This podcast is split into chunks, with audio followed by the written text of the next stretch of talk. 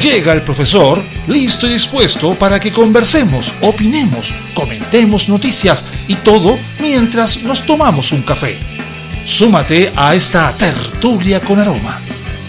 Comienza Cafeitarse en la mañana con Eduardo Flores en la radio de los monos.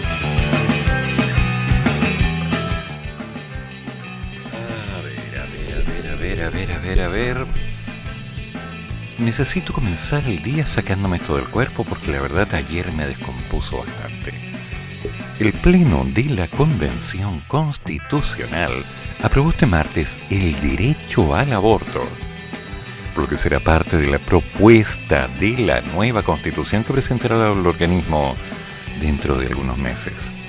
La propuesta corresponde al inciso 2 del artículo 16 sobre derechos sexuales y reproductivos siendo aprobada por 108 votos a favor, 39 en contra, 6 que no se mojaron las manos, logrando el quórum de los dos tercios. El Estado garantiza el ejercicio, ejercicio ¿eh?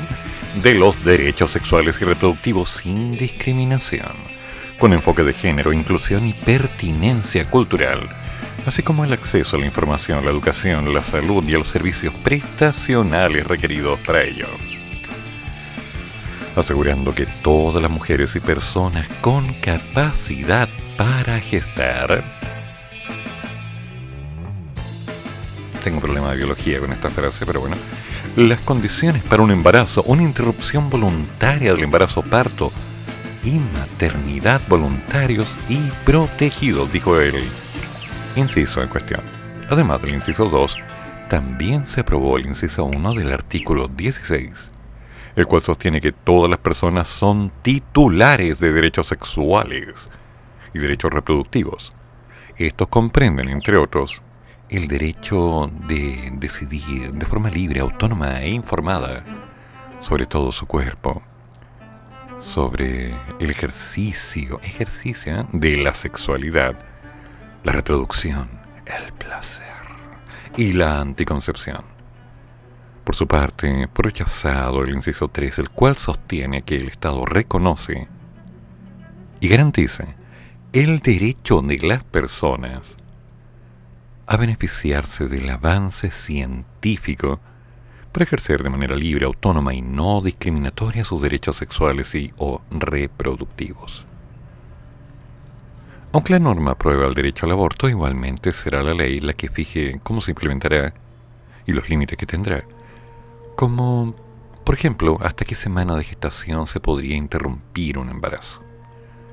Ahora, todo esto se dio a conocer en el marco de la discusión y votación sobre el informe de la Comisión de Derechos Fundamentales, donde se votaron otras normas, como por ejemplo la votación de las personas en el extranjero. Entre lo aprobado destaca un artículo que garantiza el derecho de las personas residentes fuera del país a votar en elecciones de carácter nacional, presidenciales, parlamentarias, plebiscitos y consultas. Ya, ok.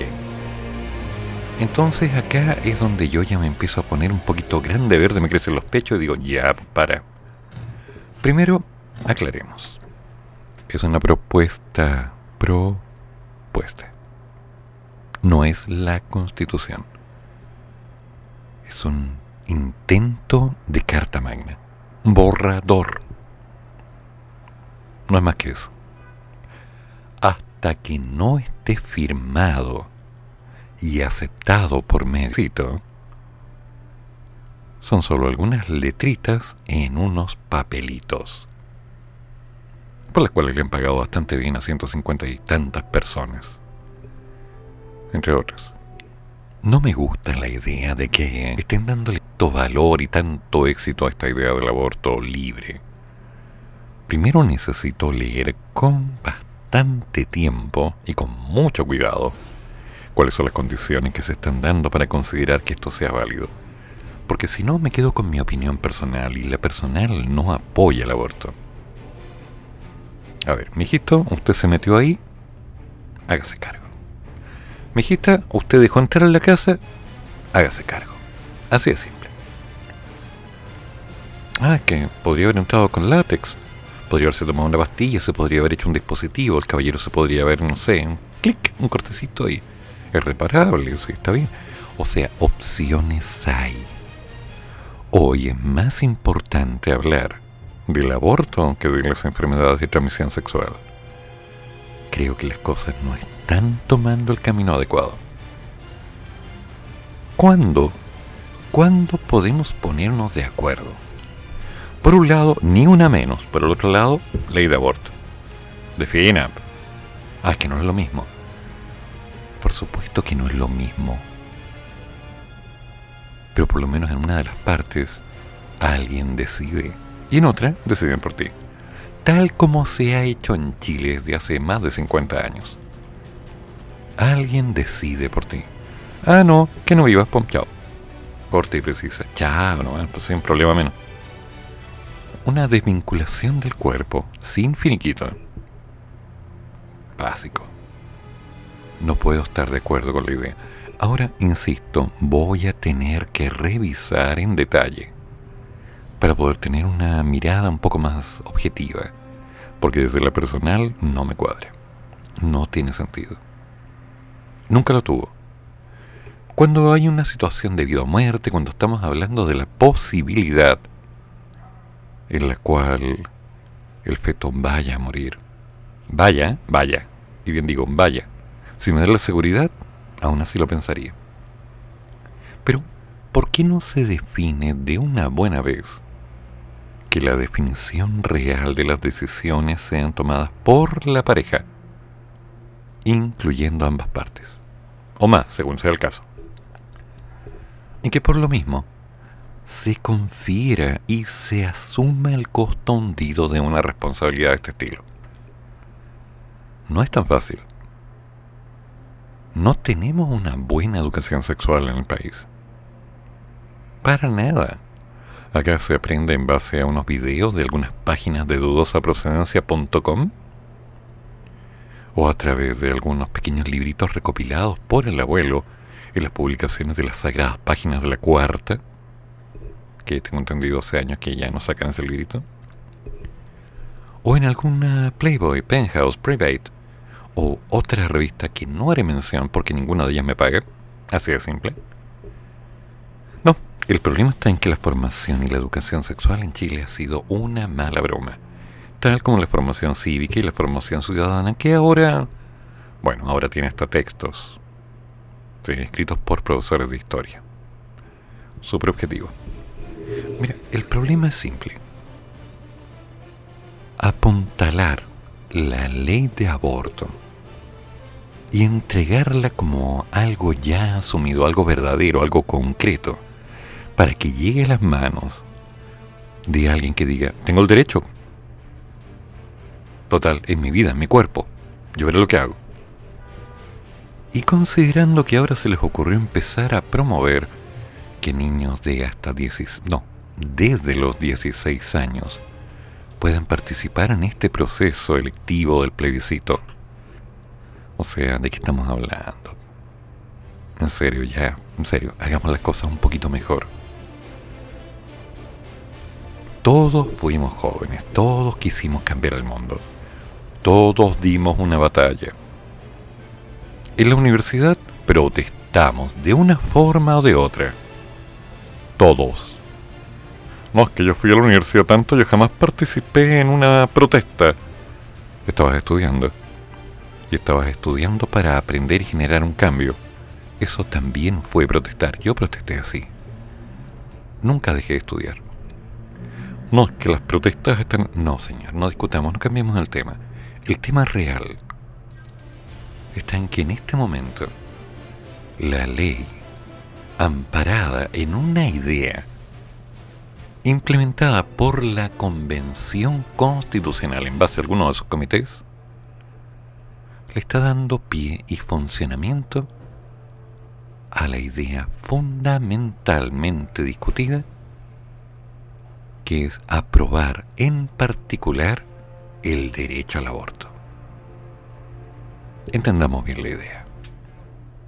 Por favor, entendamos bien la idea. Aquí alguien tiene que nacer como consecuencia de algo. Por el amor, por la calentura, por los cinco minutos, por otro trago, qué sé yo. Que una cosa llevó a la otra y yo hacía frío. No me vengáis con cuento negro. Las cosas fueron claras. Te metiste, asume. Ay, que no estoy preparado. No hay para el otro, sí. No vengáis con cera. A mí no vengáis a cuentear. El tema es claro. Acá hay un embarazo, el embarazo se cuida. Y de ahí son por lo menos 18 años o más en los cuales tienes que hacerte cargo. ¿Viste? No es tan simple. No, mira, que te hayas metido y que sean tres minutos con ducha y parando a comer entre medio, igual te hacen responsable. Sorry. ¿Y la ley de pensiones? ¿Qué pasa con respecto a ella? ¿Se discutió? ¿Qué pasa con los que se tienen que hacer responsables de los hijos?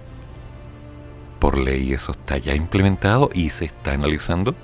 ¿Es más o menos importante que la ley del aborto?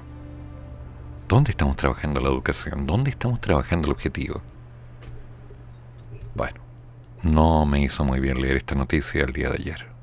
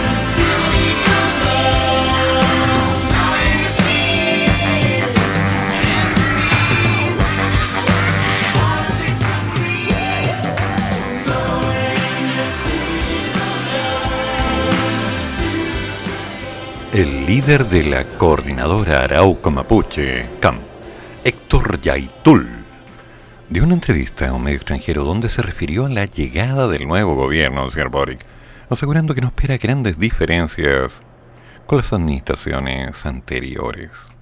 Yaitul habló con el medio español Berrie, que se enfoca en el País Vasco, donde aseguró, genial, esto es interesante, ¿eh?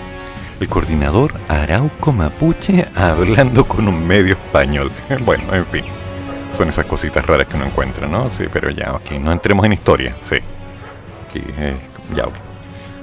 El señor Yaitul habló con el medio español Berría, que se enfoca en el País Vasco, donde aseguró que Boric está realizando una parafernalia, pero que mantiene las políticas extractivas y que eso no se lo puede resolver un gobierno revolucionario no va a ocurrir absolutamente ningún cambio en lo fundamental, como no lo hubo para nosotros cuando se fue Pinochet. Han pasado más de 30 años de pseudo gobiernos democráticos y no ha habido devolución de territorio. Porque está haciendo toda una parafernalia. Pero las políticas extractivas no se han detenido ni siquiera han mermado. No tienen la fuerza ni la tendrán para hacer frente al sistema de dominación que existe por esta parte del Gualmapu. Ya. Supongo que los españoles saben lo que es un Gualmapu. Supongo yo. No, ok. Consultado sobre cómo experimentó la victoria del señor Boric en las últimas elecciones, aseguró que le da lo mismo, pues lo considera similar a José Antonio Caz y agregó que el presidente de Chile está poniendo en puestos de seguridad a gente que organizó la represión en tiempos de Bachelet. ¿En serio? ¡Wow! Voy a tener que revisar eso, ¿ah? Porque uno nunca sabe. Como tenemos una memoria extraña, me da lo mismo. Porque Cas representa las dos caras de una misma moneda. Ya lo vimos en un comunicado, nada cambiará. Vamos a seguir teniendo un Estado militarizado, criminalización y persecución en materia de seguridad están poniendo en puestos claves a esa misma gente que se organizó para hacer la represión en los tiempos de la SOA Bachelet. Son señales de cómo viene la mano. ¿Qué me importa? En la misma línea, al ser preguntado sobre la posibilidad de dialogar con el gobierno del señor Borica, aseguro que lo ve complejo, pero que como CAM están acumulando fuerzas para tratar con el Estado chileno por ahora lo veo difícil, pero acumulamos fuerzas para hacer un gran estamento de nuestro pueblo. Ya. Interesante punto de vista, ¿no?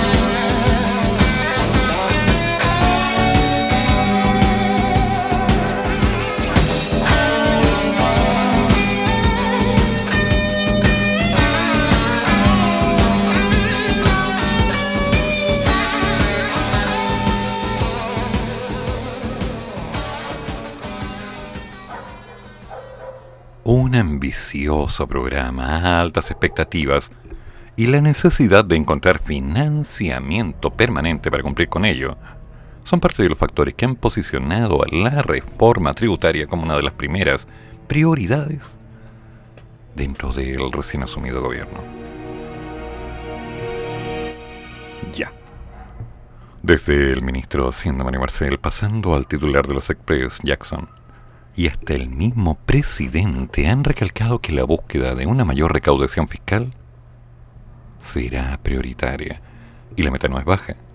El plan es que la reforma que impulsarán logre elevar la recaudación en un 5% del Producto Interno Bruto al final del gobierno, lo cual es algo muy superior al que han logrado las reformas anteriores. A ver, yo tengo que dejar esto anotado en alguna parte y lo tengo que revisar día a día durante los próximos años. Porque impulsar que se logre elevar la recaudación en un 5% del Producto Interno Bruto no son palabras simples. Tiene un costo altísimo para el país. Una vara, dicen los expertos, es que ya en un supuesto Chile fuera de toda crisis sería difícil de alcanzar. Pero la realidad es que estamos en una situación apremiante. La necesidad de captar inversión e impulsar el crecimiento en tiempos de desaceleración económica. Además de este golpe ante la incertidumbre política sanitaria internacional, tanto producto de la invasión en Rusia, Rusia-Ucrania, ¿no? Como la alta inflación, hace que la reforma deba ser empezada a manejarse o a tomarse con un poquito más de cuidado. Por eso, desde el gobierno buscan iniciar un trabajo prelegislativo en base a un diálogo amplio en el que participen los empresarios. Ya, los que no estuvieron invitados, ya. Los trabajadores. Ya, la gente que es la fuerza laboral y la sociedad civil con el fin de concretar un pacto tributario. Pacto que pueda perdurar en el tiempo. Un pacto que pueda perdurar en el tiempo. Ya, ok. Ay, señor Marcel. En esa línea, el titular de Haciéndole explicó que el proyecto podría separarse en paquetes distintos. De manera que aquellas cosas que están en condiciones de avanzar más rápido en el Congreso les podamos dar el espacio y darnos el tiempo para las cosas que requieren más discusión. Ah, déjame leerlo de otra forma. En el camino arreglamos la carga. ¿Eso? Ya, ok. Eso, ¿no? Porque lo que puede avanzar se arregla, lo que se puede hacer se hace y el resto lo vamos viendo. Ya. Así no se hace. Así no. Según ha trascendido, la primera fase del proyecto sería avanzar en establecer mayores impuestos a las rentas personales. Gracias.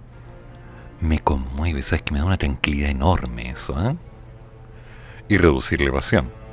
Ya, o sea, la clave está en la formalización para así no afectar el crecimiento este año. Mm. Pero a ver, ¿cuánta gente está en este momento vendiendo sin boleta? Gente que de alguna forma se las está arreglando para mantenerse, digamos, al margen. Porque saben que si formalizan, tienen que dar boleta. Si dan boleta, tienen que agregar un impuesto.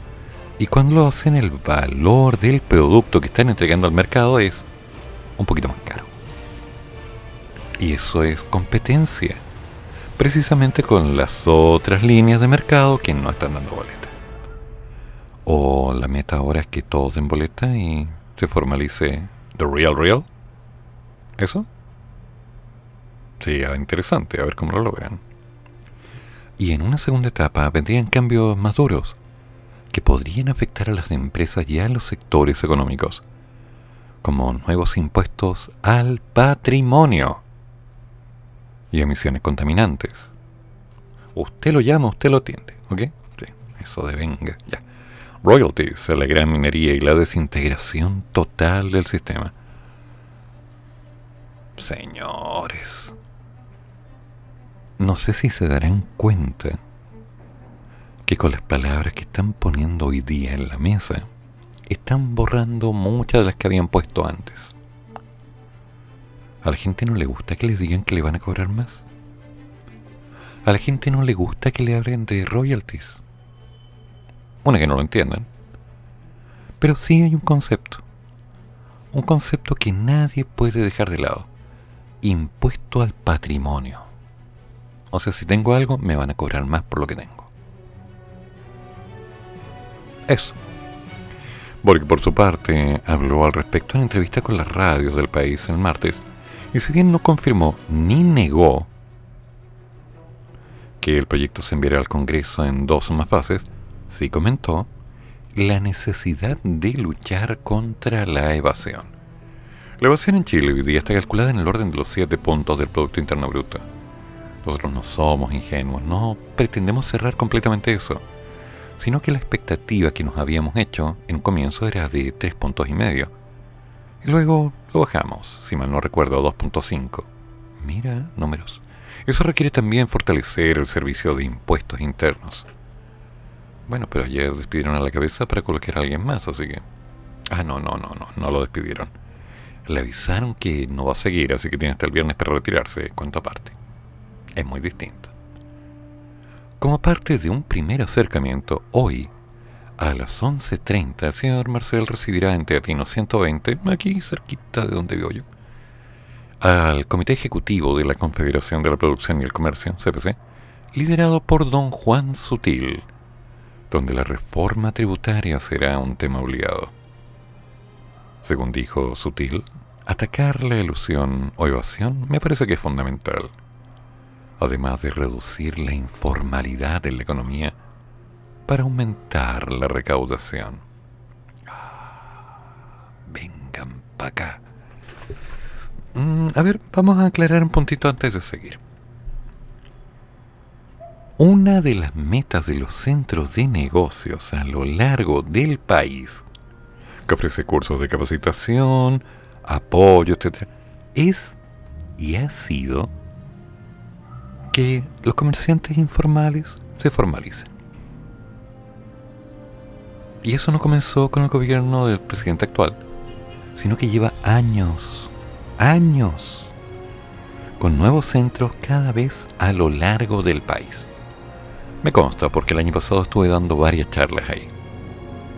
Tema que no viene al tema.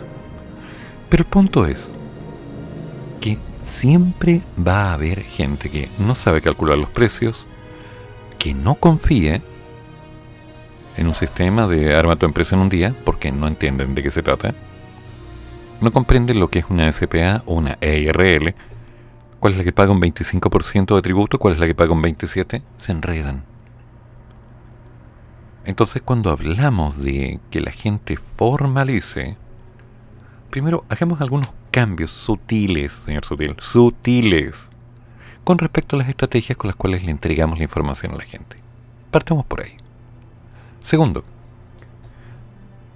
el preámbulo verbal que se ha dado hasta este momento ha sido el apoyo al microempresario.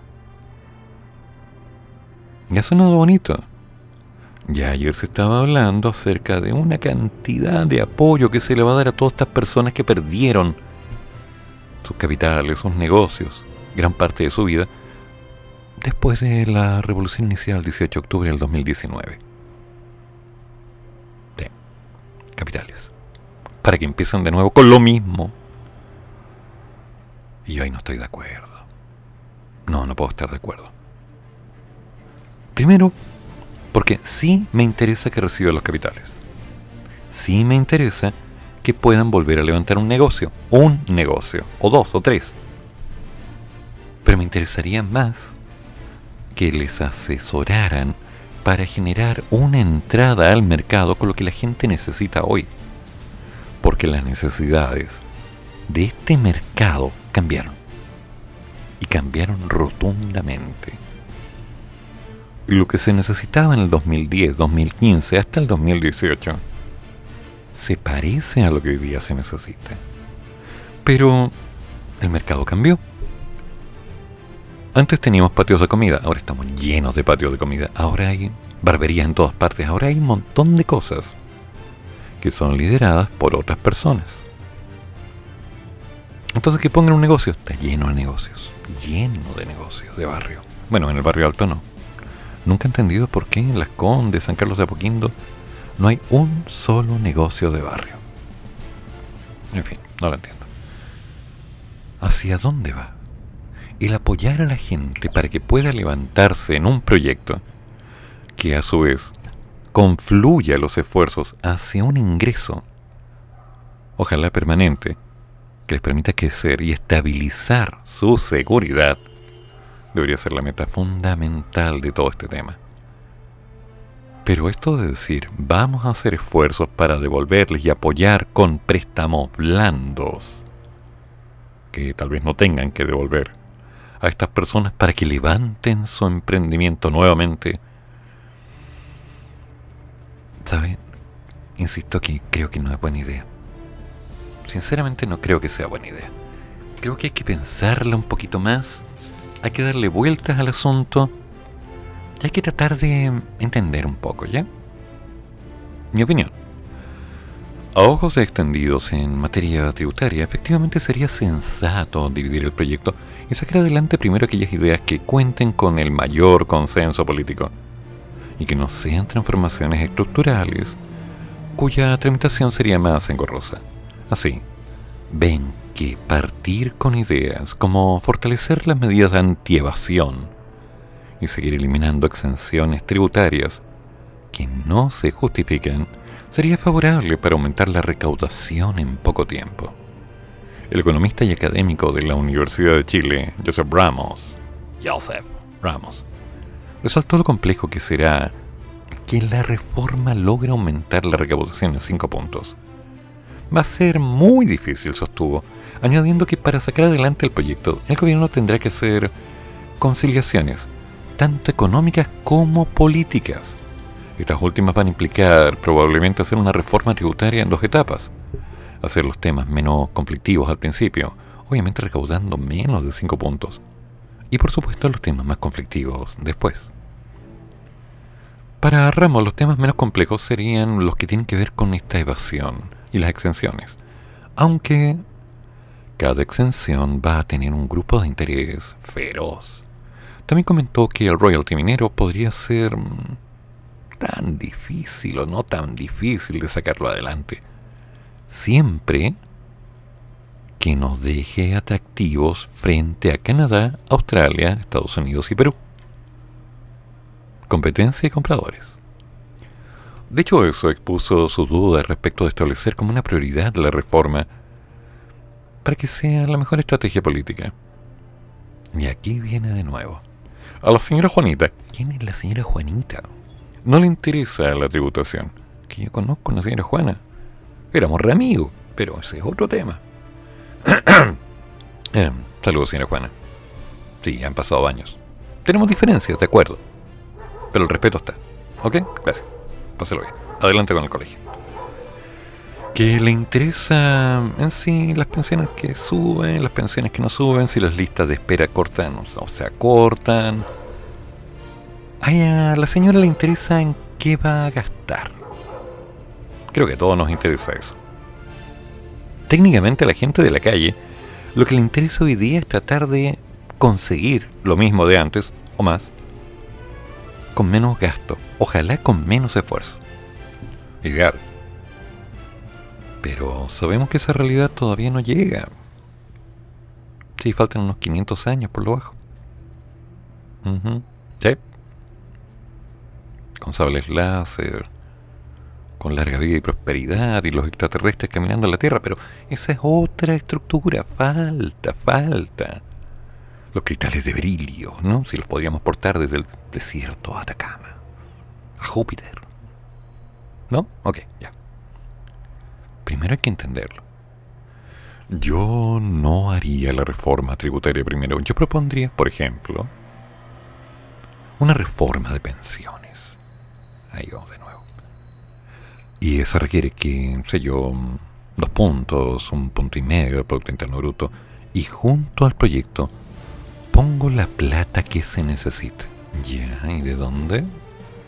Que haya claridad, que cuando se está votando por el proyecto se tiene que votar por el financiamiento y viceversa. Iría así un proyecto por proyecto, ¿no? Pero eso es un criterio político, no técnico.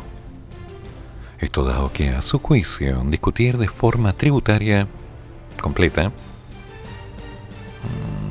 podría tomar mm, con suerte todo el primer año de gobierno. En tanto, el señor Humberto Borges, académico de la Facultad de Economía y Negocios de la Universidad Alberto Hurtado, comentó que desde el punto de vista político, ya, académico de la Facultad de Economía y Negocios y da un punto de vista político. Ok. Válido. Todos hablamos de política aquí. Algunos tenemos estudio, otros no tenemos estudio, hay de todo. Es necesario dividir el proyecto. Brillante, brillante, dijo lo mismo que el otro asegurando que aumentar el impuesto a la renta personal en los tramos más altos, elevar los gravámenes verde e impulsar propuestas para disminuir la ilusión tributaria serían medidas que no debiesen tener problemas para ser respaldadas por la oposición y con ello tener una fácil tramitación al Congreso. Permiso. Chequete, qué inocente. Señor Borges, Señor, ¿cómo está usted? Buenas tardes. Tomémonos un café. Le voy a explicar un par de cosas. Primero, nunca, señor, nunca tenga la idea de que una tramitación va a ser fácil en el Congreso. Nunca. Porque si lo fueran, varias cosas ya habrían salido. Segundo, esto de que no debiese tener problemas para ser respaldada por la oposición Señor, revise la palabra oposición. La oposición no respalda. ¿Se entiende? Entonces, aclaremos un poco el concepto. Hay que analizar con cuidado todo este cambio con las pensiones, con la plata que nos queda, porque parece que ya nos dijeron oficialmente que el quinto retiro no va, que lo han dicho hasta el cansancio. Y ahí la Pamela Gil está dando la pelea, no, que los nietecitos. Aquí el tema sigue siendo el mismo. La gente necesita dinero, sacó dinero, se quedó con menos dinero en la AFP, los años pasan, va a jubilar, fondo de pensión. Ok. La gente no está pensando en este momento en que no puede sacar el dinero. A eso le molesta, le incomoda, pero no es su meta. La gente lo que está pensando y que no dice es que dentro de unos años va a jubilar con menos plata porque los fondos de pensión siguen perdiendo por el tema de Ucrania, el cobre, el cambio de gobierno y todo. Entonces cuando vayan a jubilar van a recibir una pensión bonita, chiquitita, así linda, que le va a alcanzar para hacer un saludo a la bandera y comprar pan dos veces a la semana.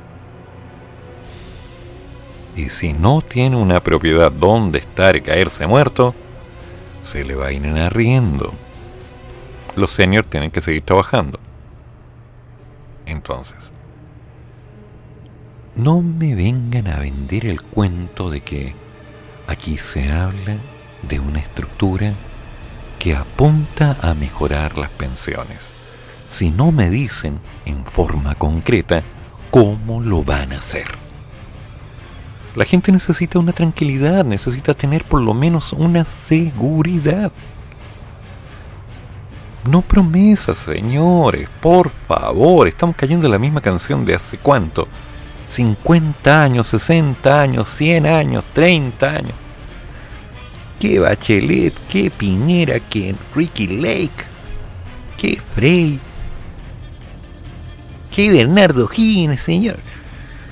Todos han dicho un montón de palabras tan requete contra bonitas para que las encuentra bonitas al escucharlas o al leerlas. Pero al fin y al cabo las situaciones varían de acuerdo a realidades en el tiempo. El punto es claro. Trabajar las pensiones, trabajar el norte, que nos permita llegar a un buen puerto, a un espacio tranquilo donde el dinero alcance. Establecer lo necesario para la formalización de las empresas, de los pequeños negocios, me suena lindo, pero la gente no lo va a hacer. Y no lo va a hacer si no nos les explican cuáles son las ventajas. La gente no va a hacer ningún sacrificio Nadie hace algo gratis, a excepción de algunos que somos porfiados y nos metemos en cada lío. Pero en general la gente necesita tener una seguridad. ¿Cuál es la ventaja para una persona que está en un negocio de formalizar? Bueno, la gran ventaja, señores, que al parecer nadie les está diciendo, es que si usted está formalizado, usted primero puede licitar. Puede entrar a nuevos mercados. No es que yo estoy vendiendo salmones acá, no, estoy vendiendo pedazos de pescado, unas lechugas, ¿qué voy a estar licitando? No, señor, no se trata de eso. Se trata que usted va a tener mejores oportunidades para conseguir productos a mejor precio. Va a poder facturar, va a poder desvincular su capital del capital del negocio que usted está haciendo. Así usted asegura su capital, su casa, sus cosas, no tiene nada que ver con una cosa con la otra. Persona natural, usted nació, persona. La otra es persona jurídica, empresa, formalización. Listo la estructura, la capacitación, cómo llegar a entender los precios, cómo poder crear un producto, vincularse con otros productores o empresarios, o microempresarios, o pequeñas y medianas empresas, las MIPIMES. Empezar a organizar una estructura de tal que puedan participar en algo más rentable que estar sentado en una silla esperando que alguien llegue a comprar. Señores, formalizar tiene sentido, pero hay que explicar cuál es la ventaja. Porque si no, la gente va a seguir creyendo que la única cosa que va de la mano con la licitación y la formalización del negocio es que van a vender más caro, porque tienen que dar boleta, en que la gente no va a comprar. Entonces, aclarémosle un poquito la película a la gente, hagan comerciales, pero en comerciales buenos contraten a la radio. Hola, ¿cómo estás? Sí, sería bueno que formalizaras. Y te vamos a ayudar. Para que no te metan el dedo en el ojo. Sí, una cosa así. Ayuden a la gente a entender cómo funcionan las cosas. Y les puedo asegurar que va a ser mucho mejor la respuesta. Porque si lo que quieren hacer es disminuir la evasión y la propuesta parte hablando de un nuevo impuesto a los bienes patrimoniales, señores, el Departamento de Comunicaciones no está haciendo bien su trabajo, está utilizando malas palabras para decir de la peor forma algo que todos sabemos que se tiene que hacer.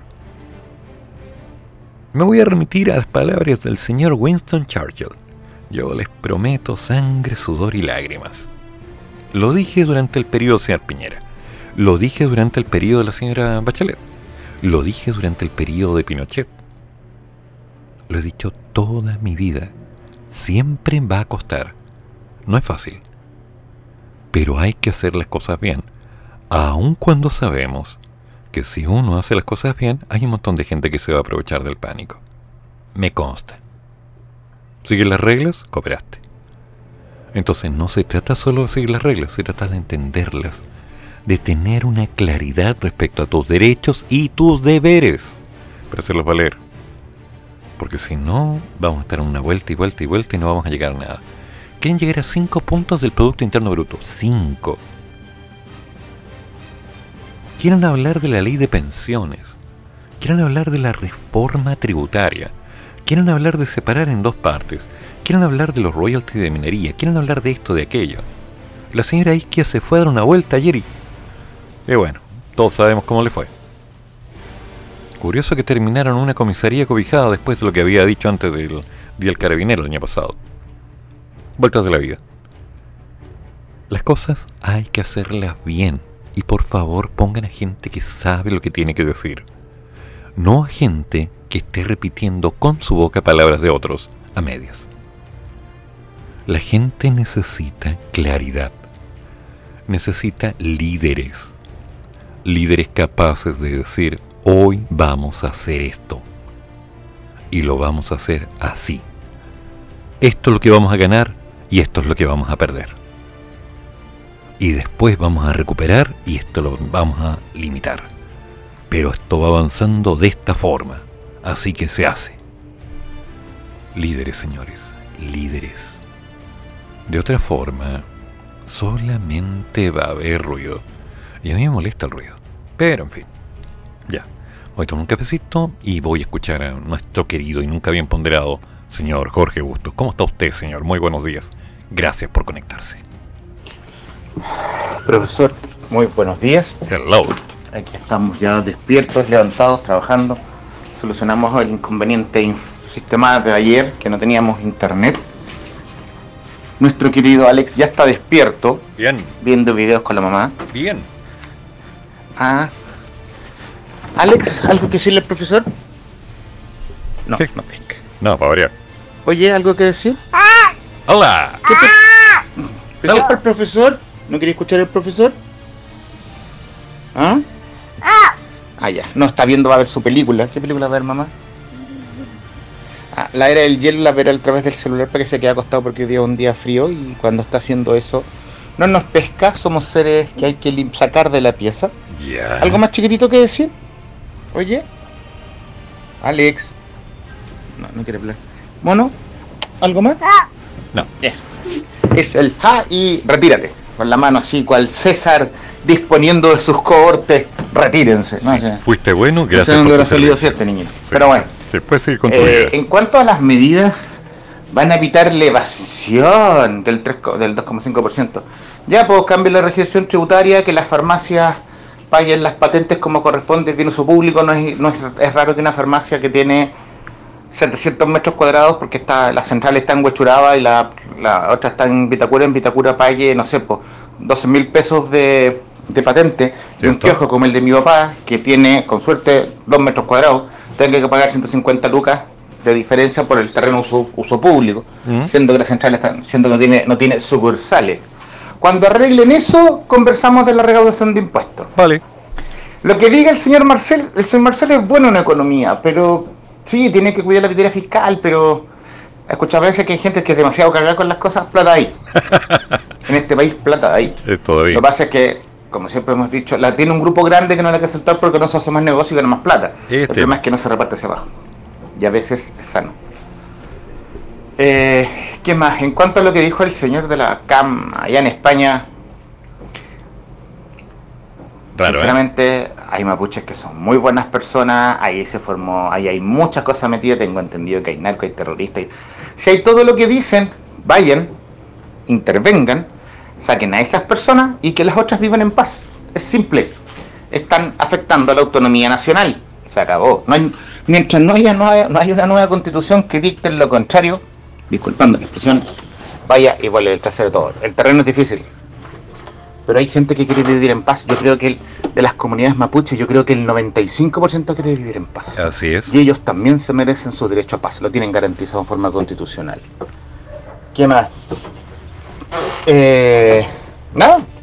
Ahí dentro de las curiosidades de ayer, me causó gracia, mucha gracia, el, eh, lo que subieron de la constitucional, constituyente, perdón, de señora Marino, que está haciendo un discurso cuando dijo que había leído el libro de Ailes Kaiser, se rieron los, los otros funcionarios. Ella les contestó que también había leído Marx y a todos los de izquierda porque ella tenía que leer y entender para conocer el punto de vista externo y se callaron.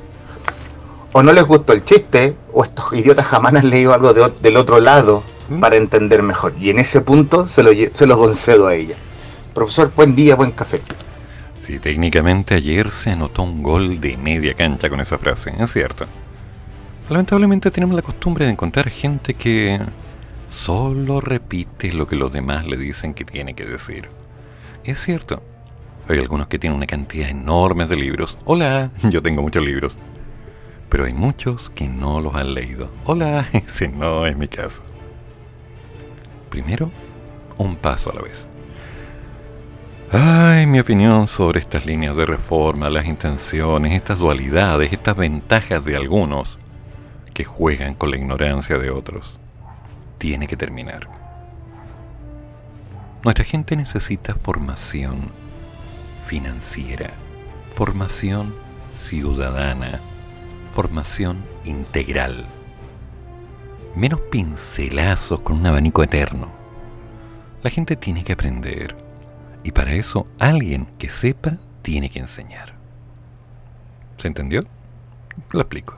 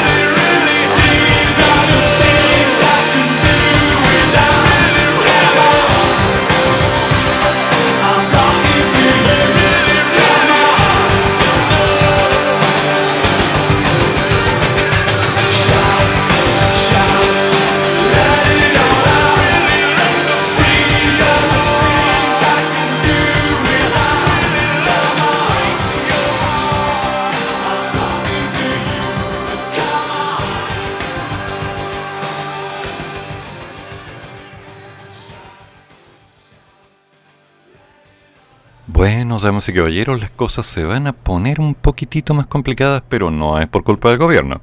No, para nada. Bueno, no en esto. Hay una probabilidad de nuevamente contar con un tremendo déficit de precipitaciones en el centro sur del país. O sea, estamos jodidos. El boletín del pronóstico subestacional y estacional de la Dirección Meteorológica de Chile indicó que para la temporada de otoño 2022 hay una mayor probabilidad de falta de agüita en toda la zona centro-sur del país. Además, en el documento informaron que las temperaturas máximas estarán sobre lo normal. El meteorólogo de la Oficina de Servicios Climáticos de la DMC, Dirección Meteorológica de Chile, el señor Diego Campos, sostuvo que hay una condición bajo lo normal de precipitaciones a lo largo de todo el país, entre las regiones de Coquimbo y los lagos. No obstante, este tipo de pronóstico no entrega información sobre la severidad de los déficits en este caso. Y solo posible conocer el rango más probable, o sea, estadísticas. En Santiago se espera menos de 52 milímetros desde marzo a mayo lo cual está bajo lo normal, que es de 51 a 77. En Concepción se esperan menos de 204 milímetros y debería estar hasta 320. Bueno, sabemos que el año pasado fue un año extremadamente seco y fue complicado y que por lo mismo se empezó ya a hablar acerca de un razonamiento, más racionamiento, ya como que falta agüita.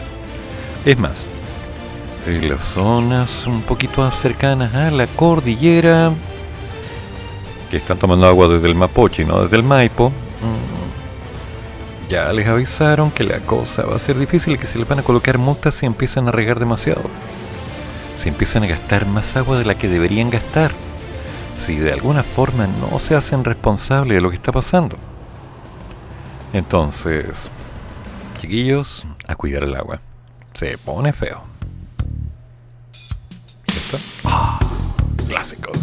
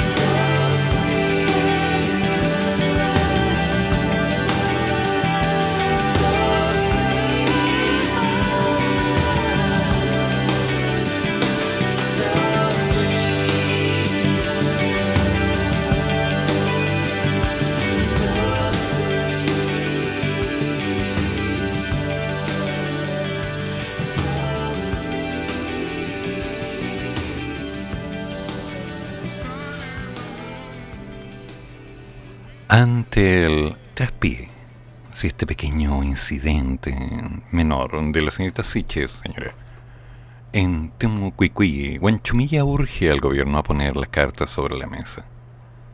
El senador Francisco Huanchumilla, exintendente de la Araucanía, planteó que el nuevo gobierno debería ya empezar a poner las cartitas ahí en la mesa para abordar el conflicto que mantiene el pueblo mapuche con el Estado chileno.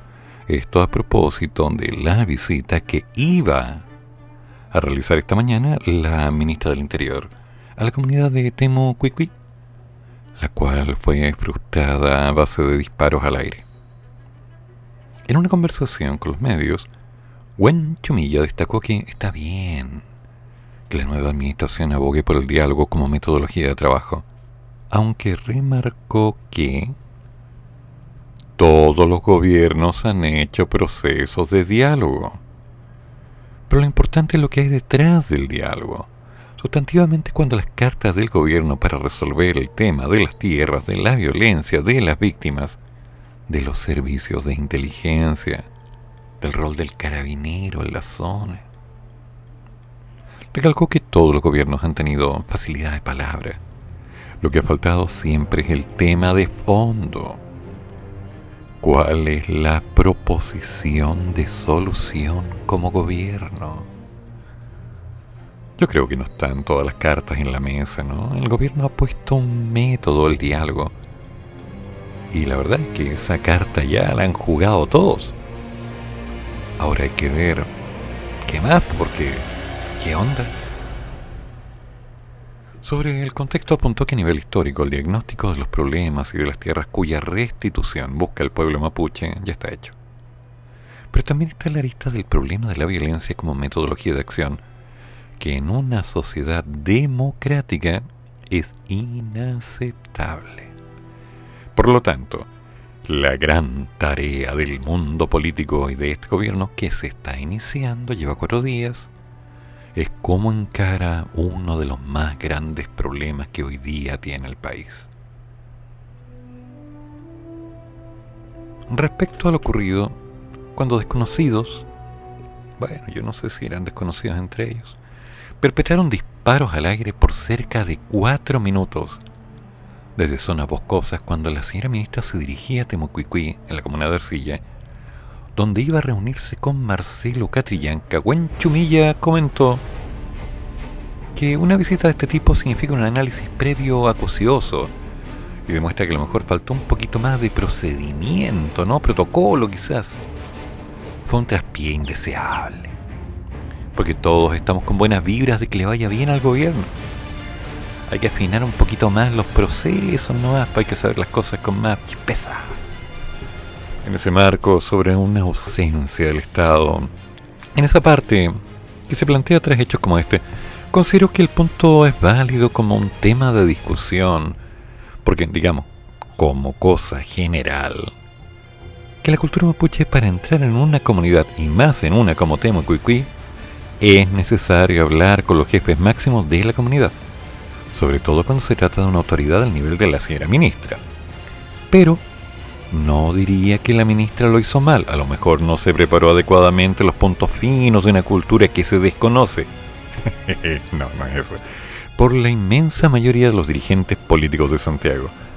Em, pero, fuere como fuere, no se justifica que uno lo reciba con balazo. No, no, no, así no se hace. Por otro lado, aquello de está mostrando más bien la gravedad del problema, porque hasta donde hemos visto y llegado es una señal potente de que estamos frente a un problema real y efectivo.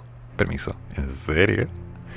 Todas las manifestaciones de violencia con sintomatología de un problema más profundo se muestran así. Dijo, reprochando que el estado de excepción constitucional de emergencia que rige desde octubre en cuatro provincias de la macrozona no ha resuelto el problema de fondo, y es una medida formal que no va a resolver el problema en sí. Ante ello, se declaró partidario de la vía política de cómo abordar el conflicto. A ver, aquí hay varias cositas para discutir. Primero, sí, es cierto, tú no puedes llegar y entrar en una comunidad y decir, aquí te las traigo Pedro, permiso me tienes que atender porque yo soy autoridad. No, no, no, no, no. Así no funciona. No. Hay un protocolo. Es cierto. Me consta, porque conozco comunidades indígenas. Y no he tenido problemas con ellos. Jamás. Segundo, el respeto no se impone, se gana. Y claro, cuando te están disparando sales corriendo. Pero curiosamente me acuerdo que estudié en la Universidad Metropolitana en el 86 hasta el 91 y los balazos iban y venían y yo caminé entre medio de los balazos. Sí, una estupidez. Pero caminé. Y en más de una oportunidad los balazos pararon. Tal cual. Uno tiene que ganarse el respeto de la gente. Y la única forma de hacerlo es empoderándose del concepto de responsabilidad que va de por medio. Así que el día de ayer fue un punto en contra. Y lo queramos o no lo queramos, no fue la mejor forma de empezar. No, no, no, no. Mal ahí. Muy mal.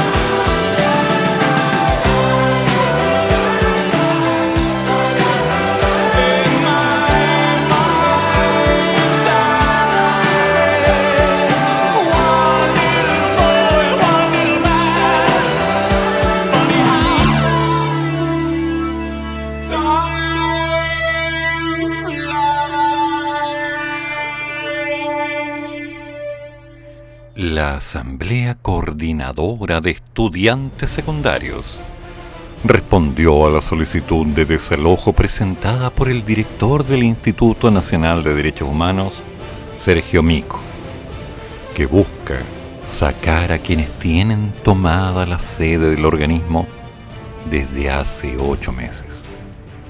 La vocera de la ACES, Antonia Roland, manifestó que es complejo y nos parece un poco irrisorio, porque no entiendo qué diálogo más quiere si luego de ocho meses de distintas conversaciones, tanto con consejeros como con él mismo, con el directorio como con los trabajadores, la única postura que ha tenido la dirección del Instituto Nacional de Derechos Humanos ha sido la protección. Pero no de nuestros derechos humanos, no de la integridad de quienes fueron violentados durante el 18 de octubre y posterior, sino que la protección de los intereses a los poderosos. Permiso. Ya. Desde el 8 de julio del año pasado, en la oficina central del Instituto Nacional de Derechos Humanos, ubicado en Providencia, se encuentra tomado por la ACES y una serie de agrupaciones de víctimas del estallido social. Ya. Sí, don Ricardo, que le quemaron el kiosco, seguro está allá. No, ¿verdad?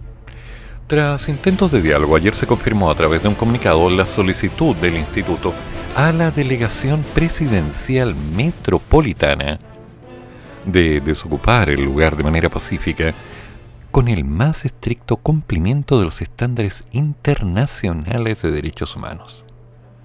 Esta decisión está tomada por el oficio de Contraloría, el cual estableció que en un plazo de 30 días el organismo debe restablecer el uso normal de su sede central. Cuando llevábamos seis meses de toma, recurrimos a la Contraloría y el Contralor ofició al director del instituto para solicitar el desalojo. Hoy, casi ocho meses después, te están por fin solicitando. Para que se.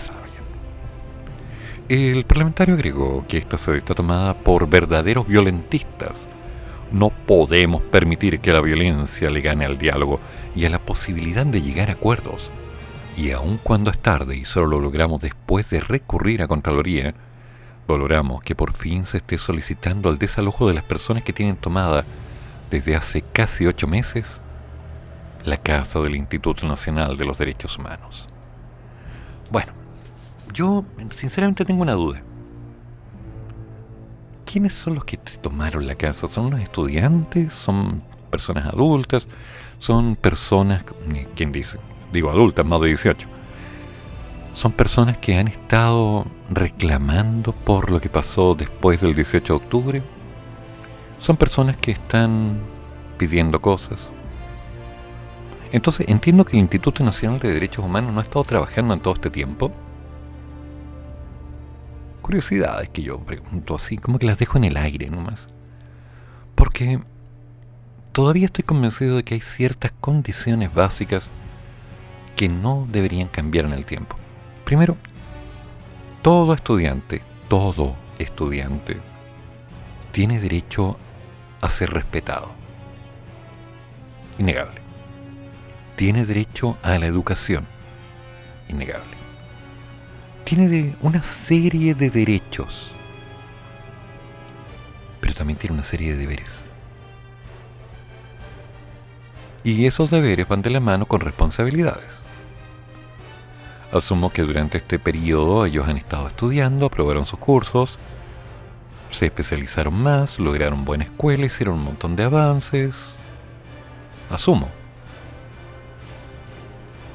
Y a su vez, asumo que también el Instituto Nacional de Derechos Humanos estuvo trabajando en otro lugar. Porque, independiente que te tomen la oficina, la labor es específica. O todo se ha dado una serie de los tenemos que desalojar y no vamos a poder trabajar hasta que los desalojen y no vamos a salir de aquí hasta que nos den lo que queremos, que son los derechos y lo demás. Yo entiendo las peleas de los jóvenes en algún momento de mi vida también lo fui. Y también di una batalla. Y no siempre la gané. Pero di la batalla igual. Y te comento, no fui el único ahí solito, ahí coqueteando con la muerte, enfrentando al peligro. No, las batallas se dieron y varias se siguieron dando. Respeto, el respeto, insisto, se gana, no se impone. Ahora, si estamos en una sociedad en la cual la única forma es forzar todo para llegar a un acuerdo instante, concreto, que exija el éxito, el triunfo, la victoria, compañero y todo lo demás, es como ya. Paremos un poco la cueca, en serio. Bajen la música, comamos algo, conversemos un ratito de la fiesta, ok. Y hagamos que las cosas salgan bien. En serio, hagamos que las cosas salgan bien. Porque de otra forma, lo único que vamos a lograr aquí es repartirnos un montón de opiniones y después de un tiempo no vamos a llegar a nada. Y así no funciona. Se supone que ahora estamos en un periodo en el cual ya podemos hablar, donde ya hay una ventaja real de oportunidades, donde todos deberíamos tomar el remo y empezar a mover el barco que se quedó quieto. Estoy de acuerdo en que no estamos de acuerdo en varias cosas. Estamos de acuerdo con que hay muchas dificultades y también que hay gente que se va a oponer para que esto salga adelante. Es más, estoy completamente de acuerdo con que hay gente que se ha aprovechado de estas situaciones con el objetivo específico de sacar una ventaja. Pero cuando estamos hablando del tiempo y estamos apuntando a lograr cosas reales, el darle vueltas y vueltas y vueltas a las justificaciones que no apuntan a lograr algo, se convierten después de un tiempo en ruido. Si tienen un poco de memoria o revisan internet, vayan a leer los viejos diarios de los 60, donde algunas de las portadas eran Los estudiantes se pararon. Sí. Y era potente. El país temblaba cuando los estudiantes se detenían. En los 80 leíamos, ¿sí? La universidad se va a tomar. Ya, ok. En los 90 veíamos la universidad se va a tomar. Ah, ya de nuevo. Y hoy en día, hoy en día ya estamos viendo, oye, ¿y dónde te va a ir a tomar? No, me voy a la Chile. ya me matriculé. Es como, ya, pues. Hagamos las cosas bien. Esa necesidad intrínseca de hacer moda rompe la intención de lo que están haciendo los medios han considerado entregar información cegada. Eso fue, eso es y seguirá siendo. Esta radio tiene la facultad de decir las cosas por su nombre. Colocamos nuestras opiniones. En este programa en particular, todas las opiniones vertidas son de mi exclusiva responsabilidad. Pero aún así, no acepto todo lo que estoy leyendo reviso cuánto portal de noticias encuentro, dentro y fuera del país. Veo lo que está pasando en Kiev, veo lo que está pasando en Santiago, veo lo que pasa en la Araucanía, me informo con amigos de la Araucanía, veo lo que está pasando en el norte con los inmigrantes y me informo con amigos que están en la zona, gente que me envía información concreta, fotografías, notas, datos, videos. Cuando estoy verificando un punto de vista, no me interesa la opinión de los demás. Me interesa leerla, entenderla y compararla con la que ya estoy recibiendo para entregar algo objetivo, algo concreto. Y sabemos que los medios de comunicación no van a hacer eso. Pero aquí estamos dando la batalla. Entonces, veo estos estudiantes, veo la acción de la ACES, estudiantes secundarios, y me preocupan. Me preocupan porque lo viví en la universidad, lo viví en mi colegio, lo viví en el tiempo que estuve haciendo clases, donde gente se llenaba la boca con discursos ajenos. Y sobre esos discursos defendían a alguien que finalmente les dio la espalda. Entonces, si vamos a formar un país con diferencias, vamos a seguir igual de estancados. Pero si vamos a empezar a trabajar para salir de todo este conflicto que nos dejó la pandemia, octubre del 19, las líneas de gobierno, las disidencias políticas, las ventajas de algunos, desventajas de otros, y esas rabias acumuladas por tantos años, tenemos que de una buena vez aceptar que no vamos a poder ganar todo y empezar a construir. Tenemos que trabajar, tenemos que aprender, tenemos cosas por hacer y de lo posible tenemos que concretar. Se va a poner difícil muchachos. Así que apretémonos el cinturón, apoyémonos, dejemos de estar peleando. Por favor, llegamos las cosas bien. Nos juntamos mañana y ahora viene nuestro querido Te lo damos hablando acerca de un tema conflictivo. ¿Cómo te las arreglas con esa gente prepotente que se anda imponiendo? Esas autoridades llenas de ego, ¿no? Claro, eso que te enrostra en el cargo. No, es que yo soy diputado, yo soy magíster, yo soy doctor. Anda a lavarte el pelo, uno feo. Si no me interesa tu título, me interesa lo que haces. Sería todo. Nos vemos mañana. Chao, chao. Chan, chan. Termina el programa, pero sigue el café. Y el profesor ya volverá para otra vez cafeitarse en la mañana, aquí, en la radio de los monos.